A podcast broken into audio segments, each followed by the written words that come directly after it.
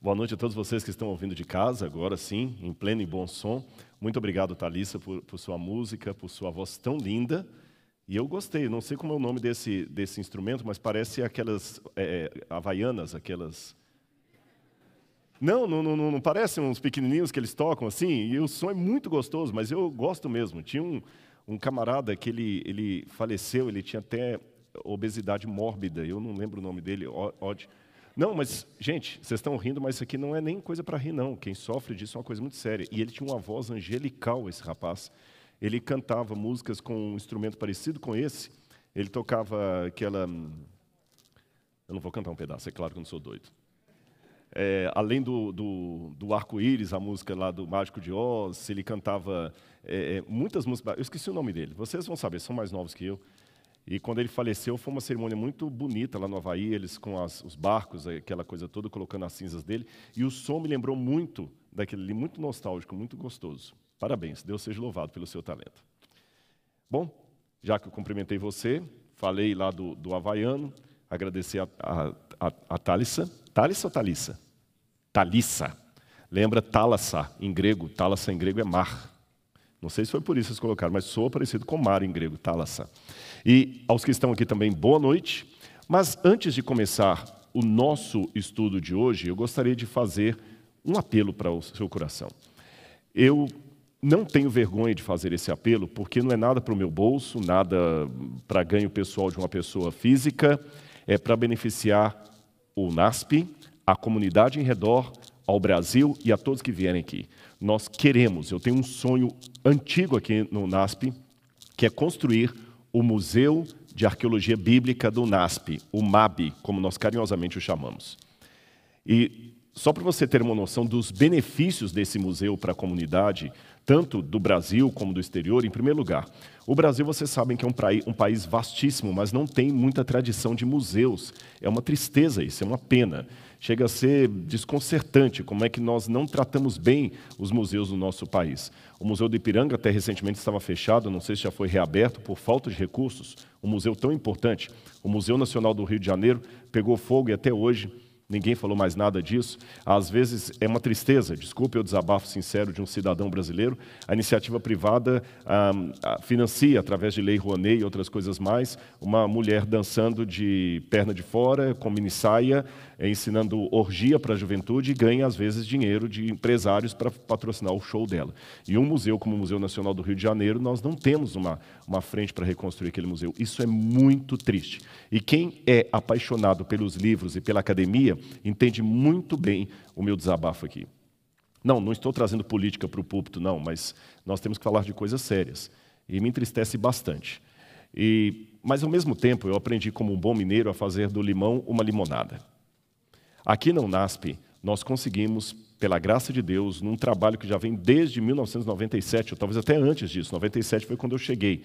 Nós temos uma coleção de tijolo, encontrei o nome de Nabucodonosor e do pai dele, Nabopolazar. O primeiro tem o seu nome registrado na Bíblia como rei da Babilônia. Fizemos a datação do tijolo pela USP e confirmamos até o local de onde este, tijolo foi tirado. Esse tijolo esteve na Babilônia quando Daniel estava preso ali. Daniel viu esse tijolo pessoalmente, porque era uma inscrição pública do Museu de Nabucodonosor. Ou seja, o mesmo museu para onde Nabucodonosor levou os artefatos sagrados do Templo de Jerusalém, que Daniel viu essa inscrição numa situação de humilhação, 2.600 anos depois, essa mesma inscrição vem parar num museu do outro lado do mundo para enaltecer as profecias de Daniel. Nós temos também aqui um selo original com o nome do rei Ezequias, um selo do tipo Lameller, datado do, mais ou menos do oitavo século, mais ou menos do oitavo século antes de Cristo, da época em que os assírios estavam atacando a Judéia e várias cidades como Laquis pereceram, mas Jerusalém não. Nós temos é, moedas originais da época de Jesus, temos muita coisa aqui. O único problema é que nós não temos um prédio adequado, por enquanto, porque com a sua ajuda nós vamos construir esse prédio, tá bem? É, eu não vou prometer para você que eu vou ter uma oração especial pelos doadores, que eu vou trazer uma pedra ungida por um óleo lá de Jerusalém para você. Não, não estou comercializando a fé.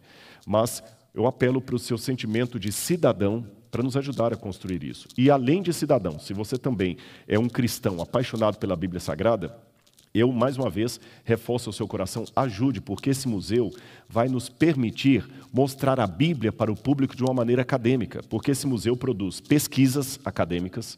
Só para vocês terem noção, hoje eu estava preenchendo meu currículo Lattes, atualizando, na verdade, e eu já tive esse ano mais um artigo científico publicado numa revista internacional, Qualis, baseado em cerâmicas do nosso museu. Então, produz é, pesquisa séria. O Lattes agradece. E muitas pessoas pensam que a religião não tem academicismo. Esses dias alguém colocou na internet aí, eu não sei como é que o governo deixa religiosos como os adventistas terem universidade. Porque a gente acredita na Bíblia, na palavra de Deus. Mal sabe essa, essa pessoa que o nosso ensino é de ponta. Muitos alunos que são egressos do NASP, nas, nas faculdades que aqui tem, vão para um excelente posto de trabalho. Outros que saem do ensino médio entram nas melhores universidades do Brasil. E mesmo com poucos recursos, com limitações, nós estamos construindo aqui uma, um ensino de excelência, que não vê discordância entre razão e fé, entre ciência e religião. Tá bem? Então, esse museu vai ajudar muito. Além das pesquisas científicas que ele produz, ele é um grande celeiro de fomento de pesquisas para os alunos aqui, tanto alunos da graduação como da pós-graduação. Ontem eu anunciei para você a pós-graduação em arqueologia bíblica e convidei você para ser o nosso, o nosso aluno. Na verdade, a arqueologia do Oriente Próximo e Mediterrâneo, que pega um pouco mais do que a arqueologia bíblica. Também falo que o museu não serve apenas aos alunos e acadêmicos, pessoas de várias igrejas, adventistas ou não adventistas, podem vir aqui visitar o museu, conhecer as suas peças, e nós não cobramos entrada. O único problema é que, por não ter um lugar adequado, hoje eu só posso expor 10% das peças que o museu possui.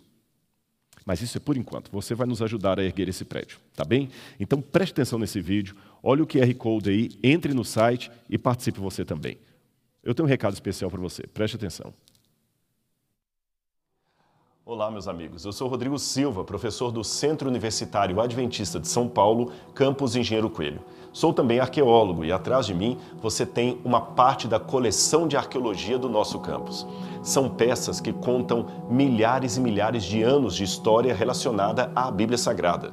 Nós temos peças aqui tão antigas que datam do período do bronze, eu estou falando de 3.200 anos antes de Cristo. Há também peças do período romano e da Idade Média. O acervo é riquíssimo e único em território nacional. Mas o que você está vendo aqui é apenas uma parte da coleção, porque a maior parte está guardada num cofre. Nós não temos espaço físico, apenas esta sala. Mas o nosso sonho é construir o prédio do MAB, como carinhosamente nós chamamos o nosso museu. MAB, Museu de Arqueologia Bíblica do UNASP. E agora eu quero convidar você a conhecer o local onde nós vamos erguer este prédio para abrigar esta coleção e um dia você e sua família poderem vir ao nosso campus para conhecer o nosso acervo. Então vem comigo, você é o meu convidado. Aqui exatamente atrás de mim você vê a realização de um sonho, ou pelo menos o começo dessa realização. É porque nós vamos construir neste lugar o futuro prédio do Museu de Arqueologia Bíblica do UNASP, o MAB. Aqui as exposições ficarão permanentes para você e sua família poderem vir conhecer o nosso acervo. Mas você também pode participar da realização desse sonho. Participe você desse projeto, que é um ganho não apenas para a nossa região, mas para todo o nosso país.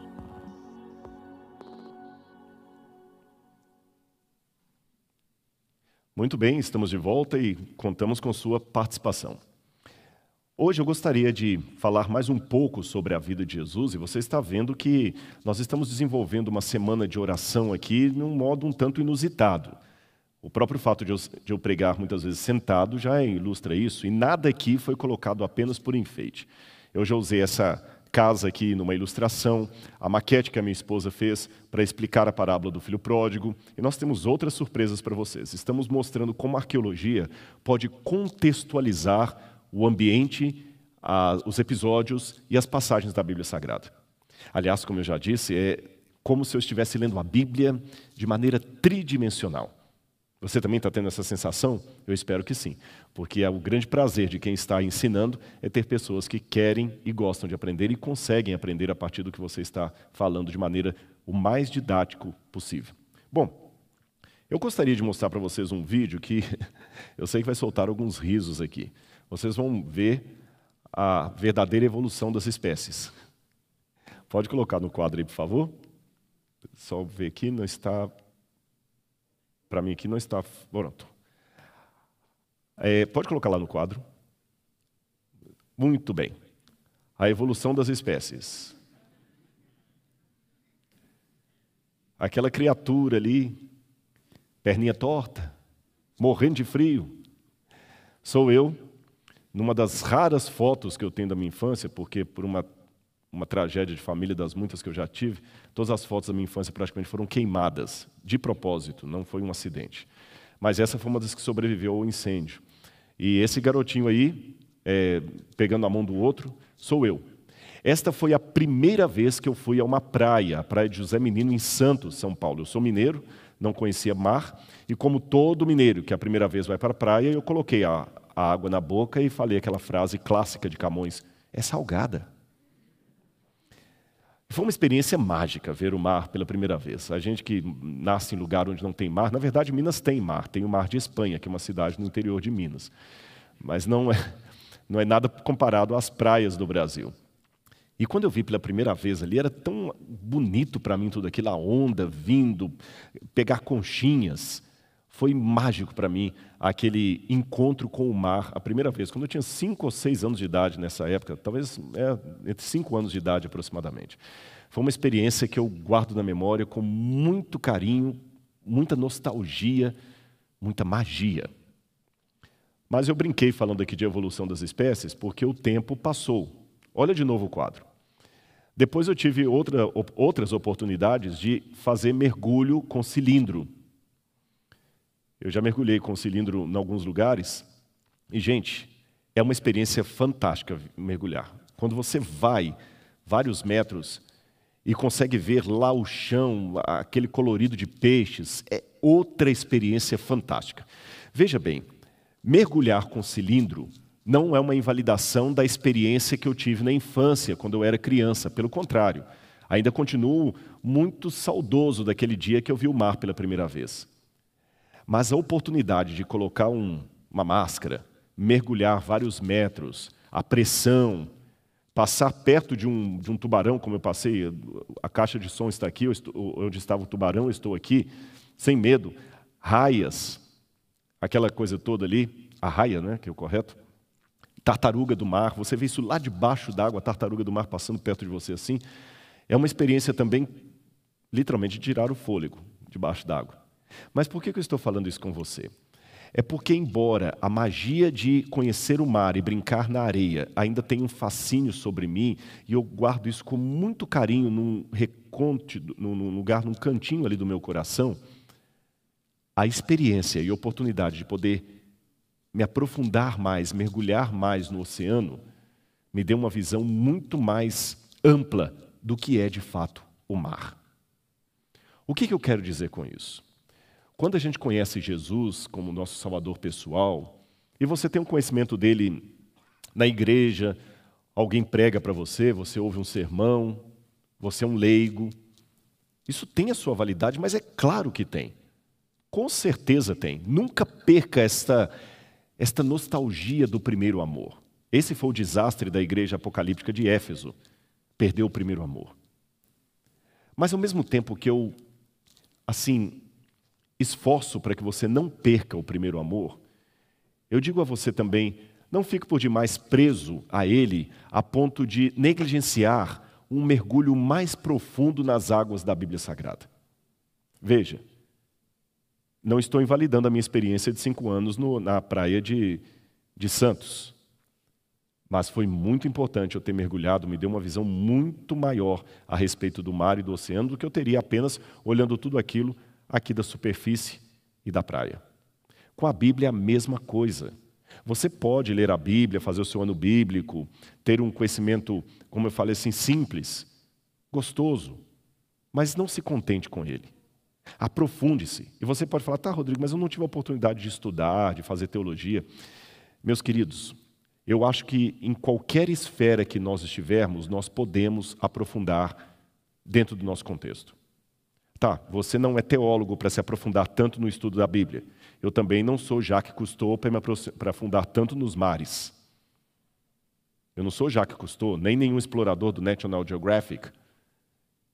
Eu desci o quê? Uns oito metros, talvez dez metros, não sei se foi isso que eu desci. Foi fantástico. Eu não sou um, um mergulhador profissional. É, quando, eu, quando eu estudei arqueologia, eu não fiz a parte de mergulho porque eu não sei nadar. Mas isso não me impediu de, em dada oportunidade, colocar um cilindro e mergulhar. Você também pode fazer isso com a Bíblia. Você talvez não vai ser um PhD em Antigo Testamento, em Assiriologia, mas você sabe que dentro das suas possibilidades você está se aprofundando cada vez mais na palavra de Deus. E pode ter certeza, isso vai beneficiar você. Não é uma questão de agora ter arrogância. Aliás, deixe-me explicar uma coisa bem claro para você entender o que, que é a faculdade de teologia. A pior tragédia para um teólogo é quando ele se considera doutor em Deus ou especialista em divindade.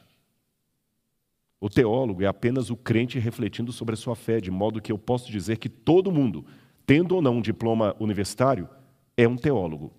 Aquele irmão semi-analfabeto que está diante do corpo da sua filha, perguntando: Senhor, por que, que minha filhinha morreu? Ele está fazendo teologia. Aquela senhora que está tentando ler na Bíblia e quebrando a cabeça para compreender aquelas palavras complicadas que ela não entende ali, ela está fazendo teologia, ao modo dela. Quando você está colocando a sua oferta na igreja, está colocando, Senhor, eu estou fazendo a tua vontade, você está fazendo teologia.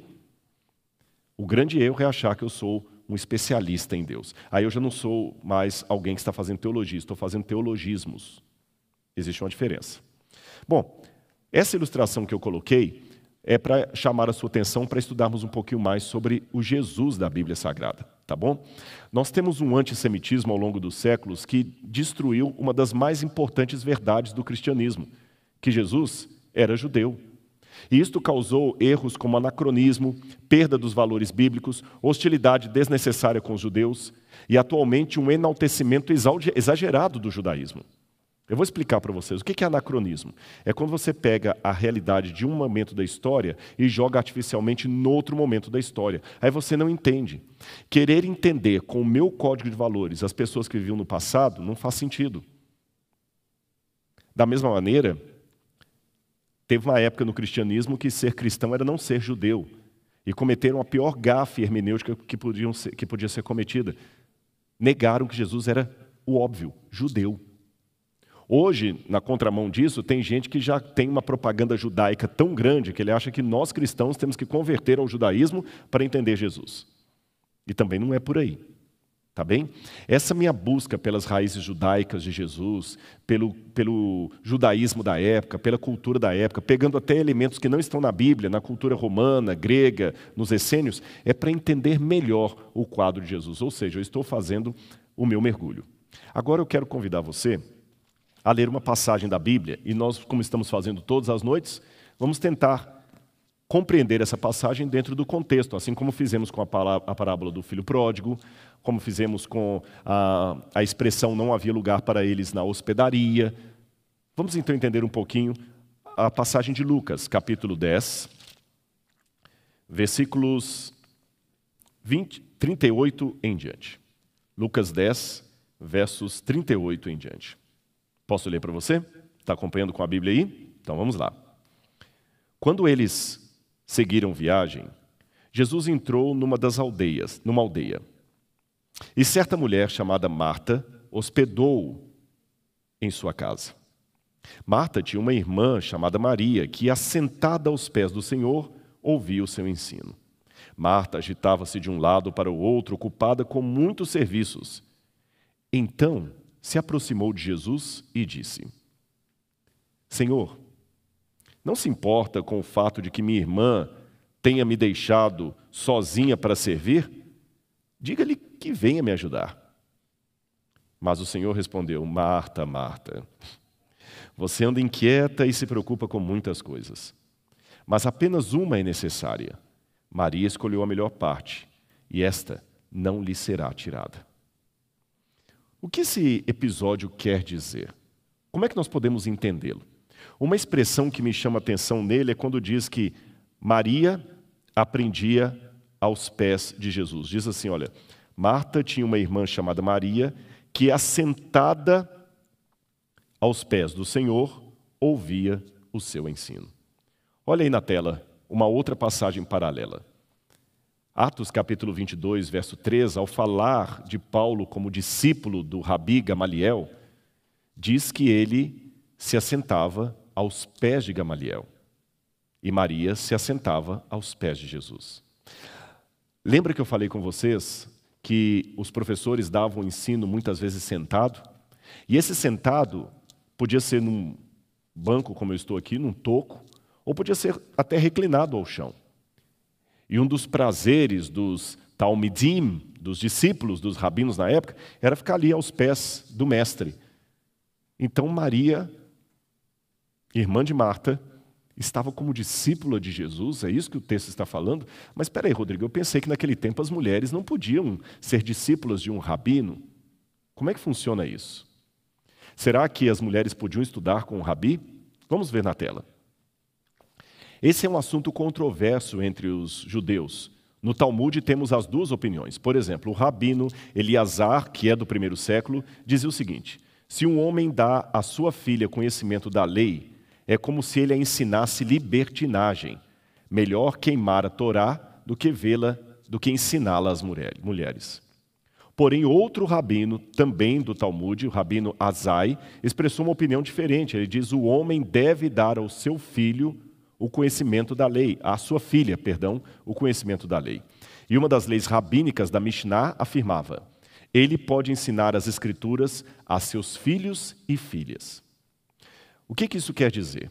Que não havia essa misoginia que muita gente pensa em relação ao, às mulheres naquela época. Elas podiam estudar aos pés de um rabi.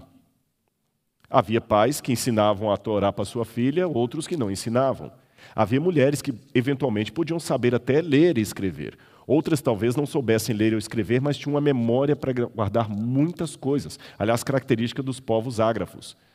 Muitas vezes eles não têm a escrita, mas têm uma memória para guardar tradições incríveis. E Maria talvez estava ali como uma discípula de Jesus. Mas atenção, isso aqui não significa de maneira nenhuma um endosso a essa nova teologia que está surgindo, que querem até é, colocar Maria Madalena como a primeira discípula de Jesus. Lembra o filme O Código da Vinci, de Don Brown? Isso cheira mais a teoria da conspiração, não tem nenhuma base bíblica. O que eu estou querendo dizer aqui é que embora houvesse uma predominância masculina maior nos ensinos na sinagoga, havia sim um espaço para que as mulheres pudessem aprender. Não era algo tão comum, mas também não era algo que causava arrepios. Então, embora Maria, irmã de Marta, não foi escolhida para ser um dos doze apóstolos de Jesus, ela era sim uma discípula de Jesus, ensinando ali aos pés do Mestre. Aliás, algumas mulheres podiam até ter cargos de ensino e liderança na sinagoga. Vou mostrar para vocês uma descoberta que foi feita em 1988. Olha aí na tela. Isso aconteceu durante a construção de uma linha férrea em Nápoles, Salerno e Nocera. Ali foi descoberta uma estrutura de uma antiga sinagoga dos tempos romanos tardios.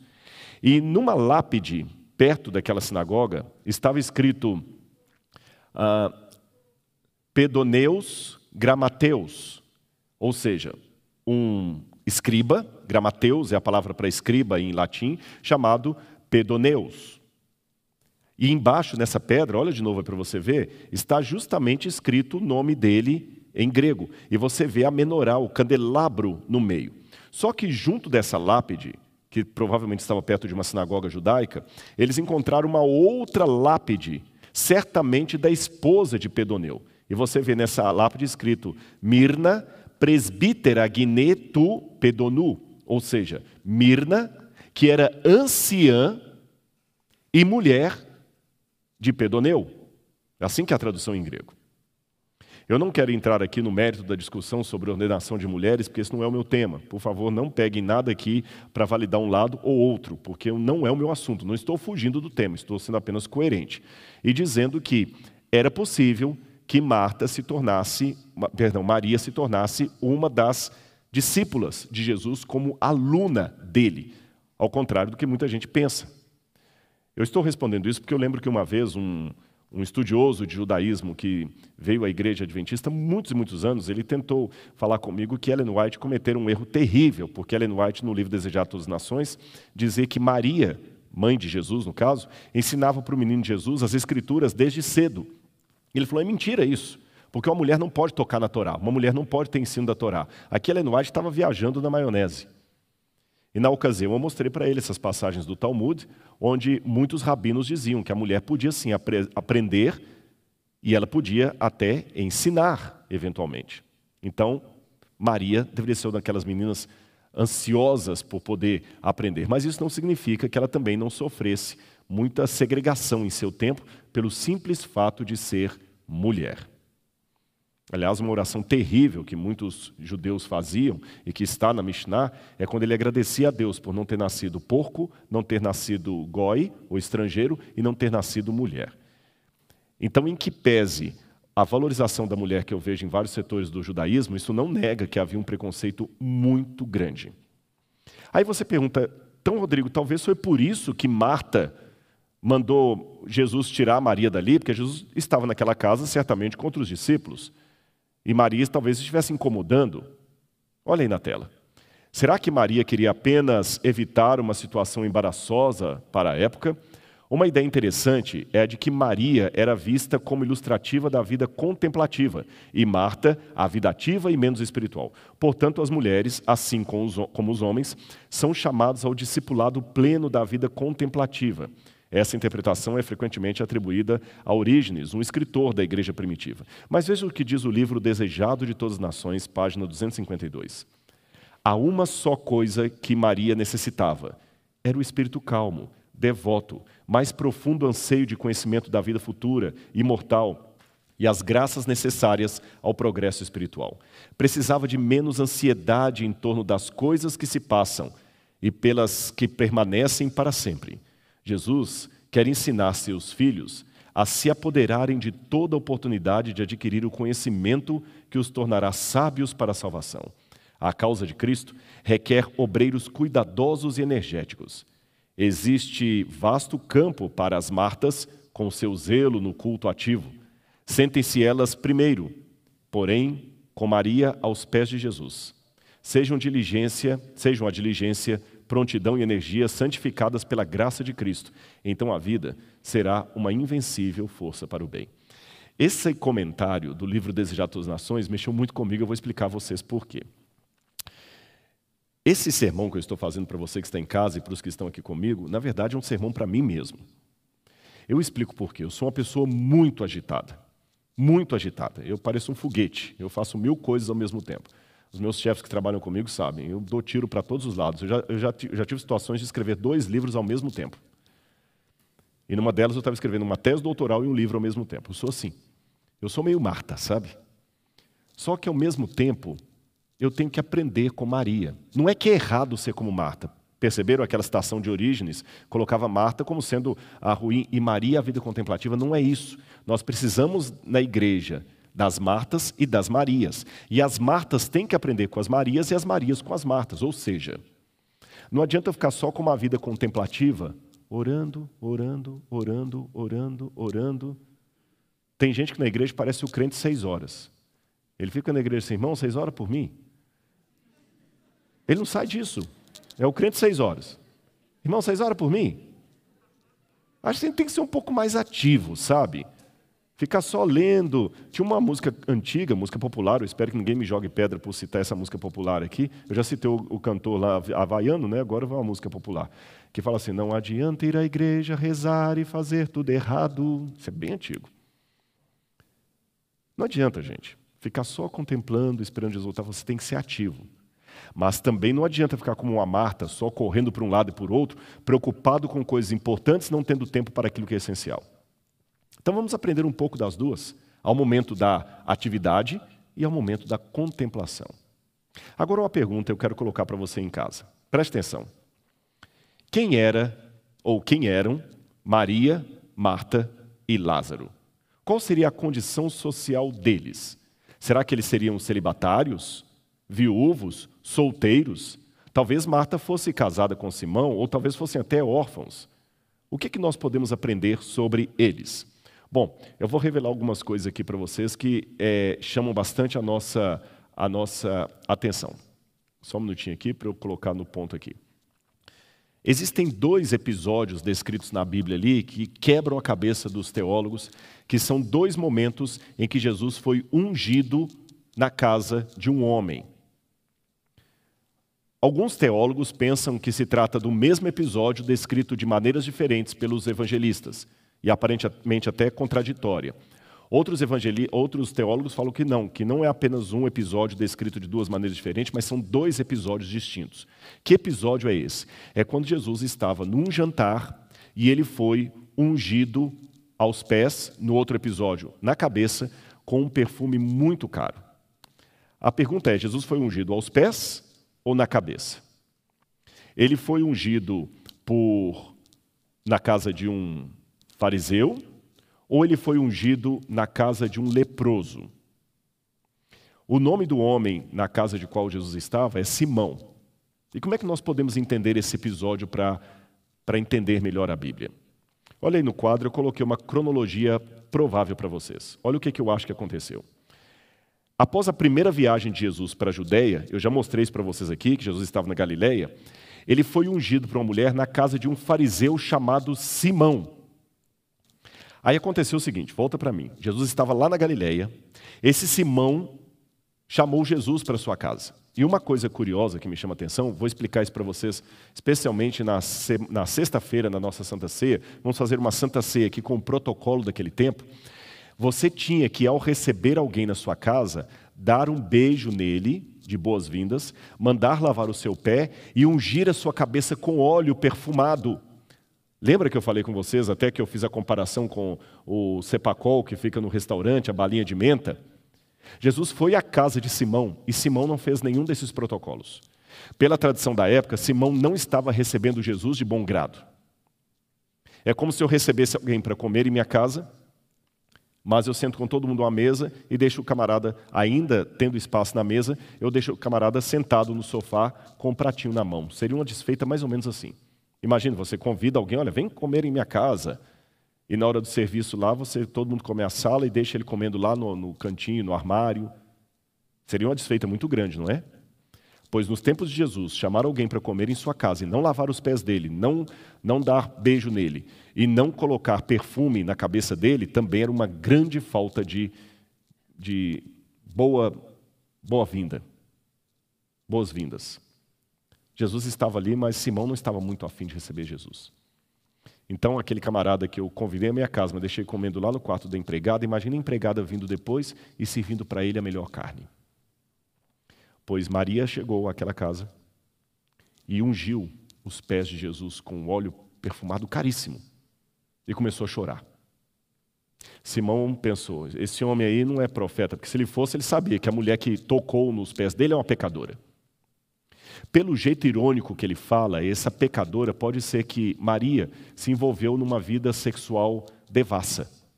Talvez, como muitas meninas, foi até aliciada para o sexo depois de ter sido estuprada. Naquele tempo havia também tráfico de mulheres, estupro de menores. Você sabe, uma mulher que foi estuprada na infância, uma das principais coisas que ela perde é o respeito próprio.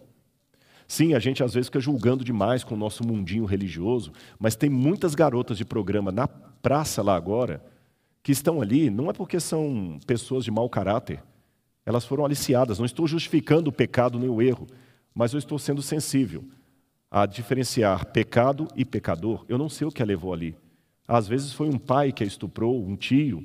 Ela perdeu, ela precisa de ajuda, mais do que de julgamento. Isso não é um endosso à prática da prostituição, mas é um olhar diferente para a pessoa que está ali naquela prática. Essa mulher que ungiu era Maria Madalena. Talvez ela fazia ponto até na cidade de Magdala. Mas aí aconteceu um episódio curioso, na minha opinião. Simão adquiriu lepra. E ao adquirir lepra, ele foi obrigado a vir para a Judéia. E ao vir para a Judéia, ele foi hospedado, por ser leproso, em Betânia. E você deve estar perguntando, mas a Bíblia não diz isso, Rodrigo, de onde você tirou isso? Bom, a Bíblia fala que na segunda vez que Jesus vai jantar numa casa a convite de Simão, ele não é mais chamado de fariseu, ele é chamado de Simão o leproso, dando a entender que talvez Jesus até o tenha curado. Tá, mas o que, que tem a ver ele mudar para Betânia porque ele era leproso? Aí vem a ajuda da arqueologia bíblica. Preste atenção no que eu vou mostrar para vocês aqui. Só um minutinho que tinha um quadro aqui, eu acho que ele se perdeu. Ai, que pena. Eu tinha uma foto para mostrar para vocês que não está aqui mais, não tem problema. Não, acho que, se eu ver se ela está mais para frente aqui, eu acho que eu troquei, está aqui sim. Esse, esse pergaminho aí, olha. olha na tela. Esse foi um dos textos encontrados nas cavernas de Qumran. E ele traz uma ordem dos essênios para construírem três cidades a leste de Jerusalém. Sabe para quê? Para abrigar desvalidos, leprosos e pessoas com algum problema é, espiritual que não pudessem ir ao templo. A lógica dessa regra do templo, que foi encontrada ali em Qumran, seria o seguinte: o templo é sagrado. Nós não podemos macular o templo com ninguém que não deveria estar lá. Você não pode colocar um leproso no templo, mas ao mesmo tempo você não pode impedir um leproso de chegar perto do templo. Então, vocês vão construir a leste de Jerusalém três cidades, ou três vilas, três casas, na verdade.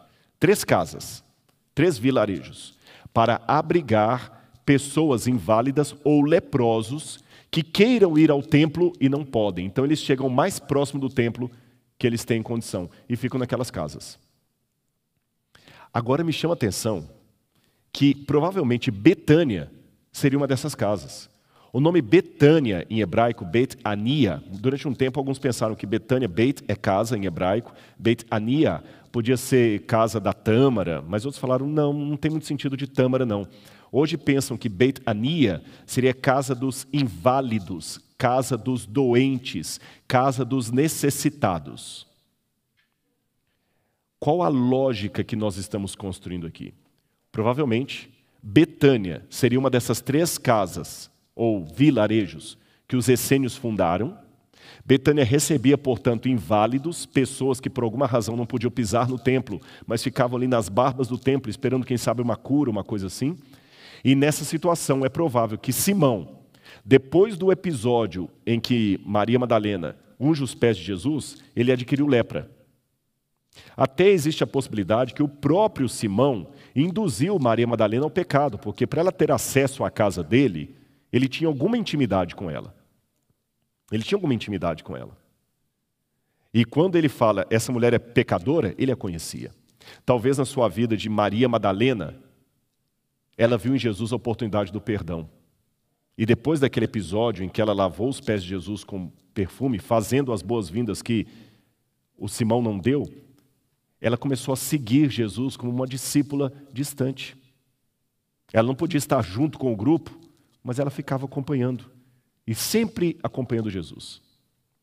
Quando Jesus vem à sua segunda viagem para a Judéia, provavelmente Maria resolve voltar para casa e morar com a sua irmã Marta. Lázaro talvez fosse um jovenzinho, que ele nem era casado, ele nem aprendia aos pés de Jesus. Lázaro talvez tivesse os seus 10, 12 anos. Embora numa outra passagem da Bíblia ele é chamado de homem, é difícil precisar aqui. E os três irmãos estavam morando ali. Talvez fossem pessoas que até eram celibatárias por causa da lei dos essênios, aqueles que escreveram os manuscritos do Mar Morto. Ou outra possibilidade Pode ser que nesse meio tempo Simão foi morar ali em Betânia por ser leproso, essa cidade era para abrigar os leprosos, e em morando ali ele acabou se casando com Marta. Por que, que eu deduzo isso? Porque no segundo episódio em que Jesus é ungido por Maria, irmã de Marta, diz que o chefe da casa era Simão, o leproso, e Marta servia. Para Marta servir na casa que era de Simão, é porque quase certamente ela era esposa daquele homem que foi curado de lepra por Jesus, talvez, a Bíblia não diz isso explicitamente, mas que não tinha o coração convertido a Jesus. Percebeu? Então, essa, esse lugar onde ficavam Marta, Maria e Lázaro, era um lugar que servia de abrigo para todos que estivessem próximos a Jerusalém. Eu vou mostrar, para finalizar aqui para vocês, um mapa que mostra a trajetória de Jesus quando ele vinha da Galileia. Ele descia, passava perto de Jericó, depois subia as montanhas, passava por Betânia, subia o Monte das Oliveiras e descia para Jerusalém. Aliás, uma das provas que Betânia poderia ser essa casa de abrigo que os, que os essênios construíram é que Jesus, no ensinamento em Betânia, falou isso que eu vou colocar na tela aí, olha. Pois vocês sempre terão os pobres com vocês, mas vocês nem sempre terão a mim. Ele falou isto respondendo à segunda situação em que Maria Madalena, ou de Betânia, novamente unge os pés de Jesus pela segunda vez, e agora reclamam que aquele dinheiro poderia ter servido aos pobres.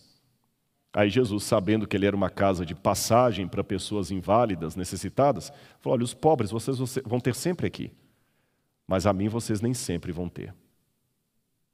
Eu sei que são possibilidades históricas, mas que mostram o contexto de pessoas que eram apaixonadas tremendamente por Jesus, cada um de um jeito.